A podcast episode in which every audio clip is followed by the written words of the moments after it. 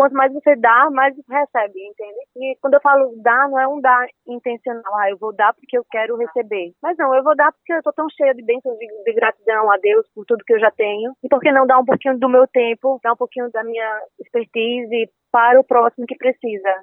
Esse pensamento nobre e raro é da médica mastologista Rafaela Montenegro. Ao decorrer da reportagem, você vai conhecer mais sobre ela e sobre seu projeto.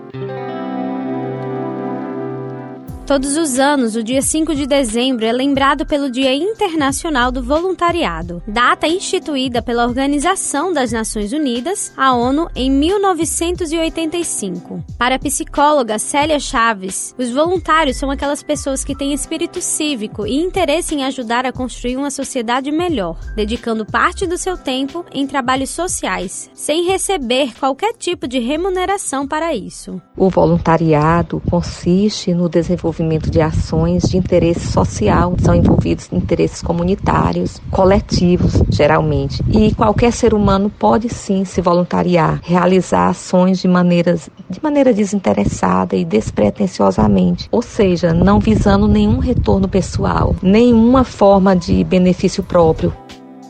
O termo voluntariado pode trazer muitas experiências, ações e lembranças, principalmente se a ação for vivida a partir do princípio da boa vontade. Para a médica mastologista Rafaela Montenegro, que você ouviu no início da reportagem, essa ação vai além da boa vontade. Para ela, é uma missão de vida. O que me move a fazer algo mais eu diria que são as bênçãos que eu já tenho na minha vida. Quando você escuta de uma paciente que é beneficiada do, pelo projeto, algo do tipo, doutora, a senhora é um anjo, olha, não, não sabe o quanto eu agradeço, o quanto eu sou grato, Deus lhe, Deus abençoe, Deus lhe pague. A minha resposta é sempre a mesma. Deus, na verdade, já me pagou e já me deu muito, e graças a Deus eu posso retribuir em vez de cobrar em termos de pensar em existência, de missão de vida, a gente consegue ampliar o horizonte. A minha vida pode valer mais do que só para mim para os meus. Pode tocar outras almas, outras pessoas. E isso dá uma sensação de de dever, de missão, que é indiscutível. Eu, eu não sei nem descrever, de verdade. O sentimento que é você saber que você pode fazer mais do que fazer só por você. Você pode fazer pelo outro também. A médica usa seu conhecimento para ajudar mulheres em situação de vulnerabilidade diagnosticadas com câncer de mama no projeto Ágata, criada por ela e outras duas médicas na intenção de ajudá-las em exames que o SUS não fornece.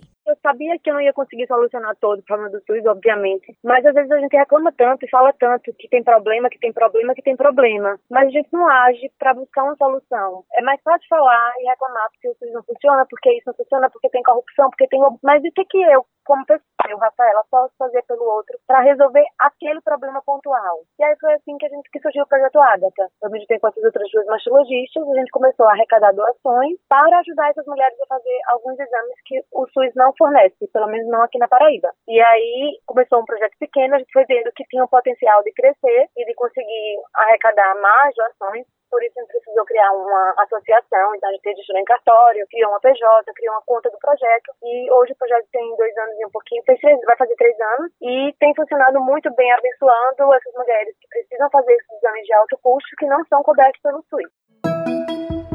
O estudante de direito Rodrigo Melo participou de uma experiência no Peru. Sua missão era ajudar crianças a entenderem a importância de cuidar do meio ambiente. O meu trabalho ele era com crianças e a gente tinha a missão de buscar fazer com que aquelas crianças elas enxergassem o mundo de outra forma, principalmente com relação ao meio ambiente. Então nós, por meio de exposição, brincadeiras e outras atividades, buscava fazer as crianças entenderem essa relação com o meio ambiente e buscar levar isso para as próximas fases da vida. Trabalhávamos numa escola e a gente dava aula a um grupo de crianças pela manhã. O motivo que o levou a ser um voluntário é o mesmo da Rafaela: ajudar outras pessoas. O que me motivou a tomar a decisão de ser um voluntário foi exatamente esse desejo de poder atuar de forma mais incisiva na vida de outras pessoas, poder fazer parte daquela rotina, poder compartilhar um pouco e aprender também, porque a gente nunca só compartilha, né? A gente sempre aprende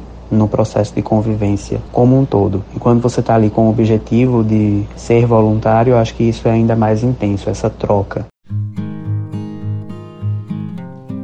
Com o pensamento de transformar o cenário das empresas aqui no estado, o estudante de Relações Públicas Wesley Andrade decidiu ser voluntário na Federação Paraibana de Empresas Juniores, um órgão que promove a integração e o desenvolvimento dessas empresas. Eu não só pude me desenvolver né, enquanto pessoa, né, adquirir novas skills que só na faculdade não conseguiria aprender, já que visa mais a teoria, né? E também acho que eu amadureci muito enquanto pessoa, né? A gente aprende e tem a experiências de áreas assim, que são diferenciais até do próprio mercado de trabalho, né? Então isso amadurece muito você, né? E claro, né, você também atua, né? Acho que todo trabalho é voluntário por um propósito, né? Que a gente quer mudar o mundo de alguma forma para melhor, né? Então acho que o trabalho que a gente faz hoje é tentando melhorar a atual situação da Paraíba, né? Seja em relação ao impacto né, que a Paraíba pode ter com as empresas ajudam aqui na Paraíba, né, seja em diversos projetos que vão impactar os clientes ou formando lideranças dessas EJs e também formando os futuros cidadãos que vão ter mais consciência né, de viver em sociedade. Né.